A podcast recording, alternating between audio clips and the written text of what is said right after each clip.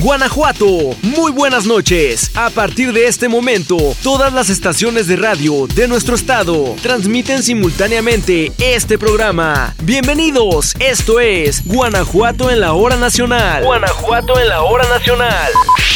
Muy buenas noches, sean todos bienvenidos a Guanajuato en la hora nacional. Yo soy Marco Alvarado y la verdad es que estoy contento de poder estar con todos ustedes porque hay muy buenas noticias. Hoy les voy a platicar de un tema muy interesante y quiero iniciar este programa precisamente con ello porque es un tema de felicidad, un tema de mucha alegría, de muchas películas y esto me emociona. Y es que quiero hacerles una invitación muy interesante, ya que en la celebración de sus primeros 25 años de vida, el Festival Internacional de Cine Guanajuato se va a llevar a cabo del 21 al 31 de julio, teniendo como sedes las ciudades de León, San Miguel de Allende e Irapuato. Y se los cuento desde este momento para que vayan haciendo el plan con toda la familia o con sus amigos y no pierdan detalle de todos los eventos y todas las proyecciones que vamos a tener a lo largo y ancho de nuestro estado.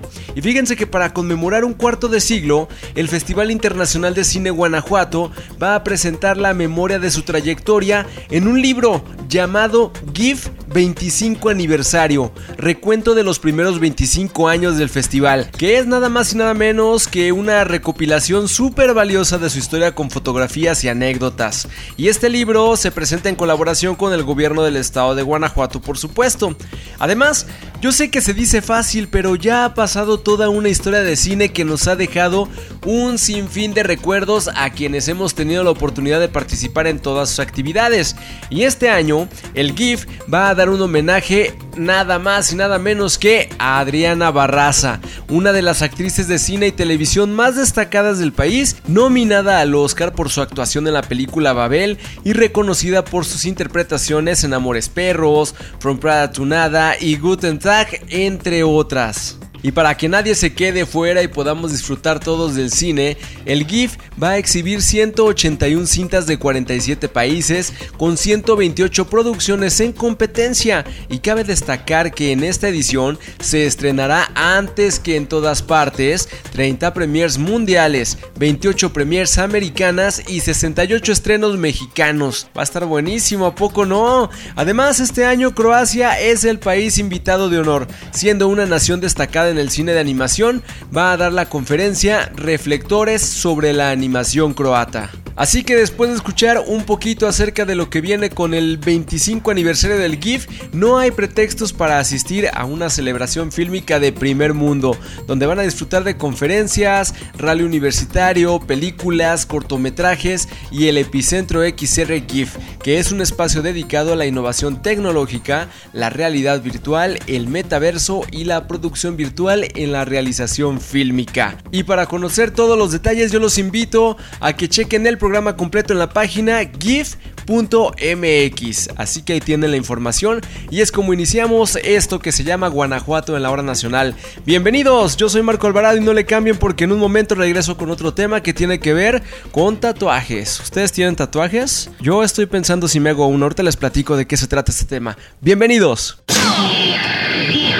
No te despegues de nosotros. Sigue escuchando Guanajuato en la hora nacional. Muy buenas noches, soy Pablo Buzo Muñoz. Siempre es un gusto saludarles desde el Archivo Histórico del Congreso del Estado. El próximo 21 de julio se celebra el Día Mundial del Perro, para que rememoremos a quienes son otros miembros más de nuestra familia, nuestros queridos perros que siempre cuidan nuestro hogar y nos brindan amor y cariño incondicional. Además, este día sirve para homenajear a aquellos que dedican su vida a ayudar a otros como lo son los perros de servicio, que ayudan a sus dueños con alguna discapacidad o condición los canes que buscan drogas o bombas e incluso aquellos que buscan a personas bajo los escombros. Un ejemplo de esto es la famosa perrita Frida, quien se hizo muy popular tras ayudar a las labores de rescate durante los terremotos en la Ciudad de México. Frida y varios perros de rescate encontraron a más de 70 personas durante sus labores. Y no solo en México, también brindaron apoyo durante los desastres de Haití y Guatemala. Pero este día no es solo para festejar a estos nobles animales, sino también de concientizar a la población acerca de la responsabilidad que conlleva ser dueño de alguna mascota, ya que la Organización Mundial de la Salud, OMS, estima que existen 300 millones de perros en el mundo y que al menos el 70% de ellos no tienen hogar. Es por lo que en el estado de Guanajuato existe la ley de protección de los animales domésticos. El primer antecedente de esta ley en el estado de Guanajuato data del 29 de julio del 2003, cuando fue publicada en el periódico oficial en su última reforma publicada el 22 de junio del 2021. Se modificó el artículo segundo, fracción primera, donde los dueños están obligados a reconocer a sus mascotas como seres que pueden sentir emociones. Además, el artículo sexto en su fracción tercera establece las atribuciones que tienen los ayuntamientos para el cumplimiento de esta ley. Finalmente, este ordenamiento establece tanto de los derechos que tiene nuestra mascota como es de la de una muerte digna y un espacio seguro y adecuado para vivir, así como los deberes que tienen los dueños con sus animales, además de las responsabilidades que tienen los ayuntamientos para el control animal. Los invitamos a consultar nuestro acervo documental en la página www.congreso.go.mx. Somos tu voz, tu Congreso. Nos escucharemos el próximo domingo. Que pasen muy buenas noches. Seguimos con más temas de tu interés. Guanajuato en la hora nacional.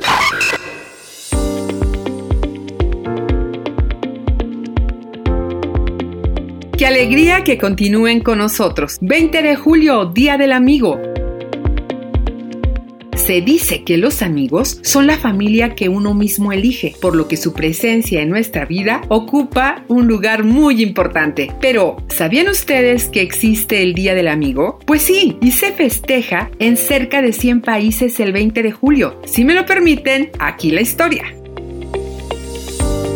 El 20 de julio de 1969 cuando el argentino Enrique Ernesto Febraro, un maestro, odontólogo, escritor y músico, tuvo la idea de promoverlo luego de su gran asombro y emoción al ver las primeras imágenes del Apolo 11 y a los astronautas norteamericanos Neil Armstrong y Edwin Aldrin pisando y caminando por la superficie lunar. Ah, y nos preguntamos, ¿qué tiene que ver una cosa con la otra? Pues el mismo Fabraro nos despeja la duda.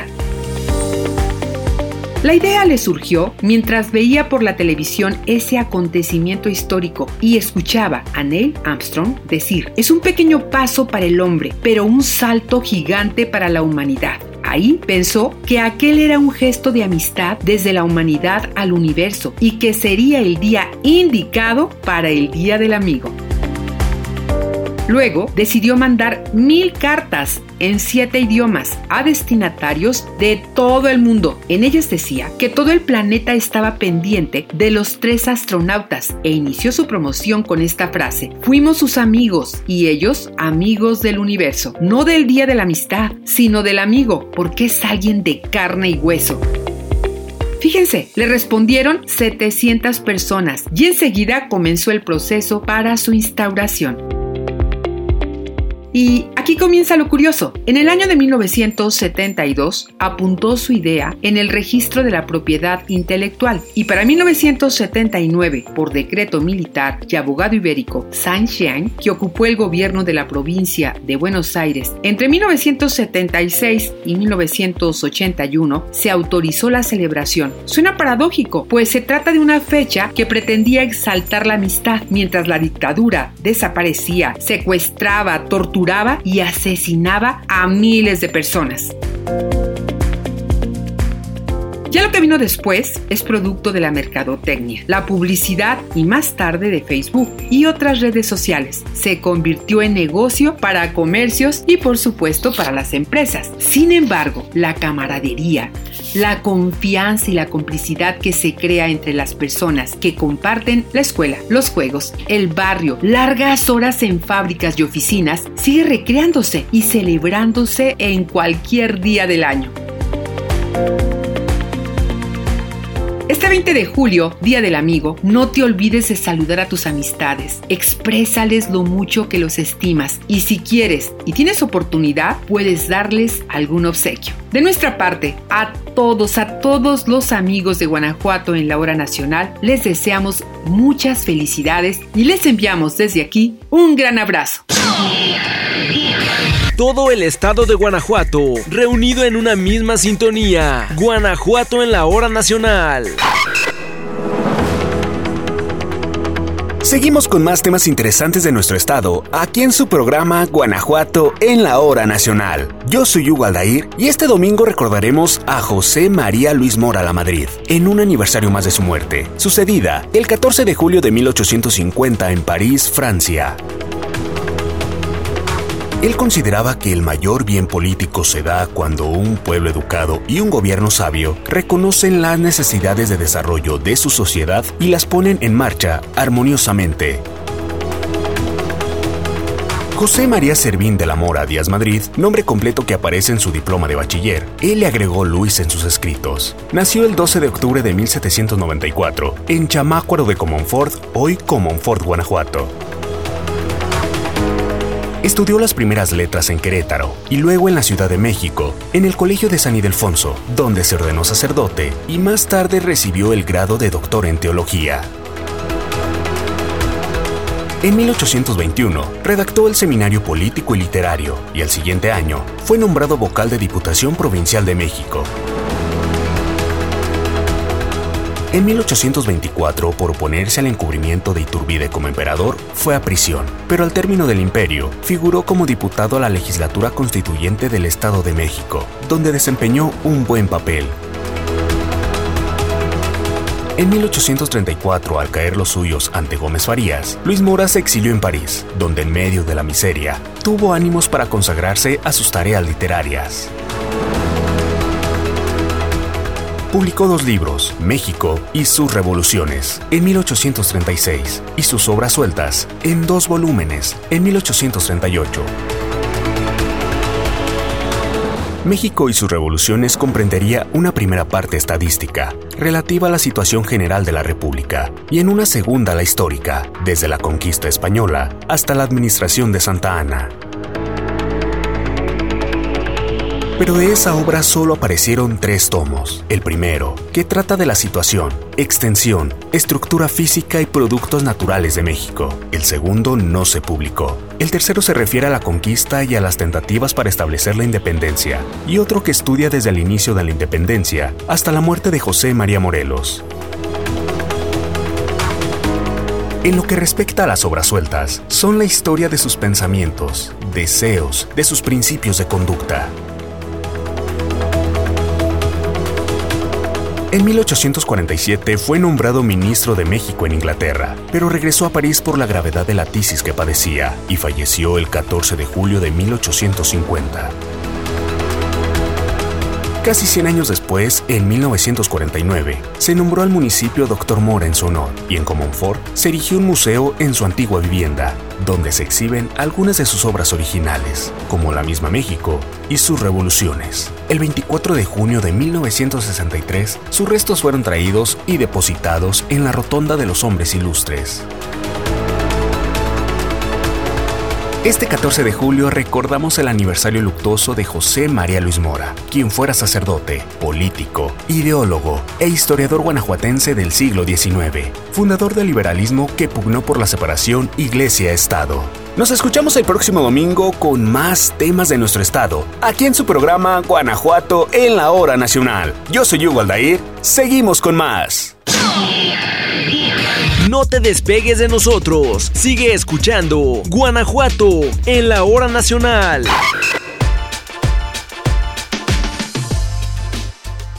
¿Qué tal? ¿Cómo están? Yo soy Eunice Ríos y en esta cápsula para Guanajuato en la hora nacional les voy a comentar sobre lo que se celebra el 15 de julio, que es el Día Mundial de las Habilidades de la Juventud. La juventud es un factor fundamental para luchar contra los problemas del mundo, como el cambio climático, el desempleo, la pobreza, la desigualdad de género y la migración. En 2014, la Asamblea General de la ONU proclamó el 15 de julio como el Día Mundial de las Habilidades de la Juventud, a propuesta de Sri Lanka. Hoy en día, este sector de la población es estratégico para lograr un avance importante en las sociedades.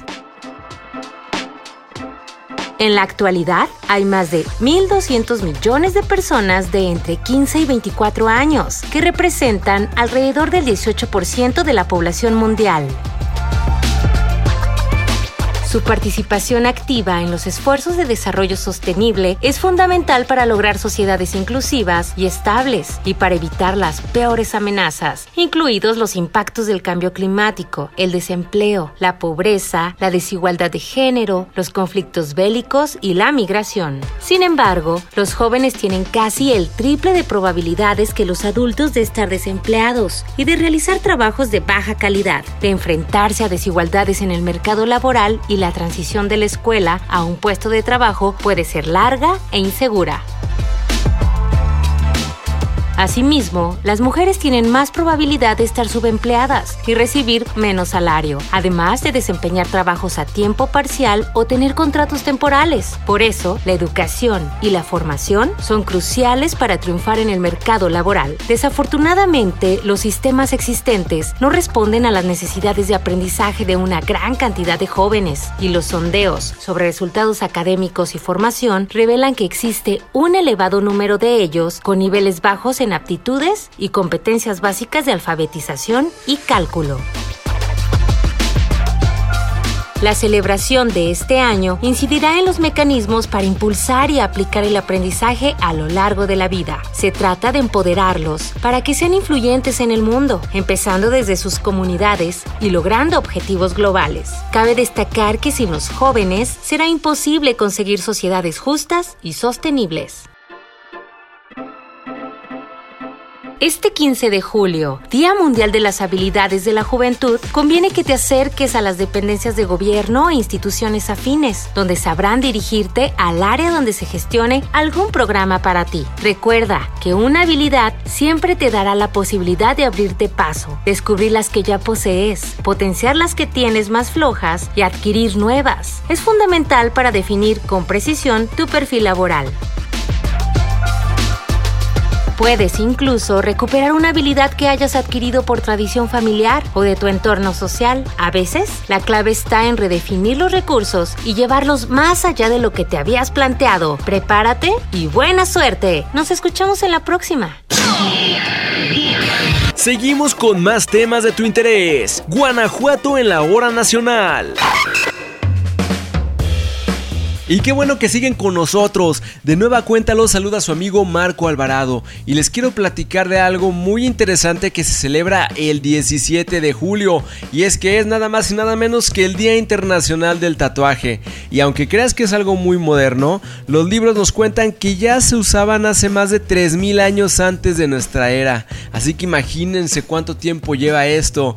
Y según se narra, en 1991 dos alpinistas alemanes encontraron un cuerpo momificado de un hombre con 61 tatuajes y los científicos concluyeron que vivió alrededor del año 3300 antes de nuestra era y sufría artritis, por lo que se cree que tenían fines mágicos y curativos.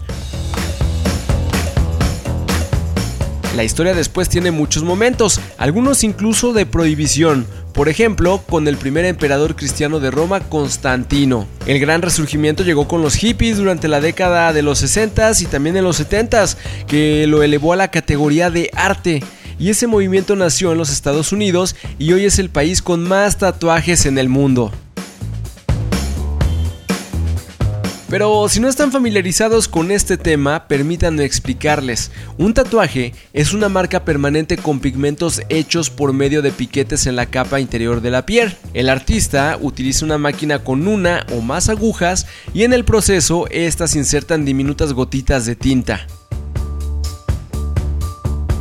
Así que antes de hacerte un tatuaje, asegúrate de que sabes lo que implica y cómo reducir las posibilidades de pues algunas consecuencias que seguramente no les van a gustar. Recuerden que se realizan sin anestesia y provocan un pequeño sangrado. Además podrían contraer complicaciones como alergias, infecciones y enfermedades como la hepatitis B y hepatitis C cuando estamos en manos de personas que no las practican de manera correcta e higiénica. Por eso te insistimos que antes de tatuarte lo pienses bien, sepas en dónde te vas a realizar tu tatuaje. Y si hay dudas o crees que te arrepentirás, tómate más tiempo. No te presiones y no hagas nada bajo la influencia de alcohol, de las drogas o la presión de los amigos porque eso no va a funcionar. Hay que elegir el lugar del cuerpo donde te lo van a poner y tengan en cuenta que el aumento de peso o incluso el embarazo pueden distorsionar también la apariencia. Y para garantizar su seguridad, acudan a un estudio reconocido que emplee personal capacitado. Verifiquen que cuenten con los permisos y reglamentos certificados por las autoridades municipales y de salud. Además, asegúrense que el artista se lave las manos y use un nuevo par de guantes de protección para cada procedimiento, que la aguja y los implementos vengan en empaques sellados y que las instalaciones estén limpias. Y ya cuando te hayan hecho tu tatuaje, pues hay que mantener la piel tatuada siempre limpia, aplicar humectante suave varias veces al día, no se expongan al sol al menos en un mes, eviten nadar mientras se cura y no quiten las costras, porque esto aumenta el riesgo de infecciones y puede dañar el diseño y provocar cicatrices. Y si se presentan infecciones, acudan de inmediato al médico. Y si no es lo que esperaban y les interesa quitarse ese tatuaje, consulten a su dermatólogo acerca de la cirugía láser u otras opciones para su remoción. Pero les advertimos que es más caro, doloroso y sí deja huella. Pero bueno, ahí está un poco de lo que se celebra el 17 de julio, Día Internacional del Tatuaje. Interesante, aunque no lo crean. Vámonos con más temas de interés en Guanajuato en la hora nacional. Yo soy Marco Alvarado y con este tema ahora sí me despido y los checo el próximo domingo. Todo el estado de Guanajuato, reunido en una misma sintonía. Guanajuato en la hora nacional. Muy buenas noches amigas y amigos de Guanajuato en la hora nacional. Soy Pablo Buzo Muñoz, saludándoles desde el Centro GLAM del Congreso del Estado de Guanajuato. El día de hoy abordaremos un tema de gran impacto en la vida democrática de nuestro país. En particular hablaremos de una movilización partidista durante el sufragio presidencial de 1940. La etapa postrevolucionaria marcó un proceso para consolidar a las instituciones políticas, pero los conflictos se mantuvieron latentes entre los caudillos de la gesta revolucionaria y las pugnas por hacerse del poder tuvieron desenlaces trágicos entre los simpatizantes políticos para consolidar al partido oficial en el poder. Las elecciones presidenciales de 1940 tuvieron como candidatos generales a Manuel Ávila Camacho, Juan Andreu Almazán y Rafael Sánchez Tapia. Durante las campañas políticas, los mensajes y discursos hicieron aún más ríspidas las relaciones entre los simpatizantes verdes de Ávila Camacho y los rojos de Almazán. El gobierno del general Cárdenas en ese momento dispuso el vigilar de manera estricta el proceso electoral y garantizar que se realizaran conforme a la ley y respetando los mecanismos establecidos. Los resultados de los comicios desataron una serie de protestas e inconformidades por integrantes de ambos bandos, quienes denunciaron irregularidades durante la jornada. A consecuencia, las pasiones desbordadas se produjo un saldo de simpatizantes heridos y muertos. Los almazanistas o rojos declararon el triunfo de su candidato por una amplia mayoría, pero las autoridades otorgan la ventaja a Ávila Camacho, lo que agudizó aún más la situación de por sí ya fuera de control. La hipótesis de un fraude electoral orquestado desde el Partido de la Revolución Mexicana, PRM, con apoyo del Ejecutivo Federal, se mantuvo latente y ponía entredicho la consolidación institucional y el apego a principios democráticos fundamentales que fueron objetivos de la lucha revolucionaria. Esto trajo como consecuencia levantamientos armados en algunos puntos de la República. Finalmente, en noviembre de 1940, Almazán declina de su aspiración política y Manuel Ávila Camacho asume el cargo del Ejecutivo Federal. Si quieres saber más sobre esta y otras historias, te invitamos a conocer nuestro acervo documental en la página www.congresogto.go.mx. Muy buenas noches, amigas y amigos de Guanajuato en la hora nacional. Recuerden que somos su voz, somos su Congreso y nos escucharemos en una siguiente cápsula con más información de nuestra memoria legislativa. Hasta luego. No te despegues de nosotros. Sigue escuchando Guanajuato en la hora nacional.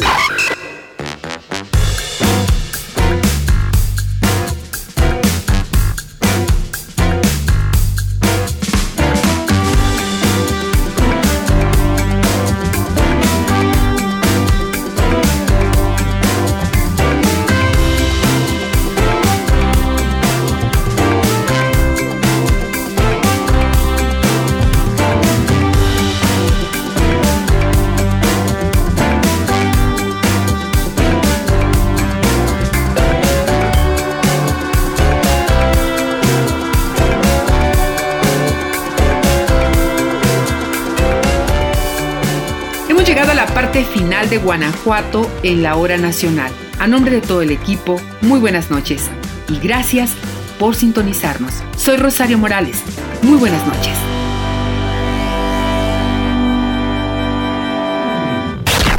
Guanajuato en la hora nacional. Guanajuato en la hora nacional.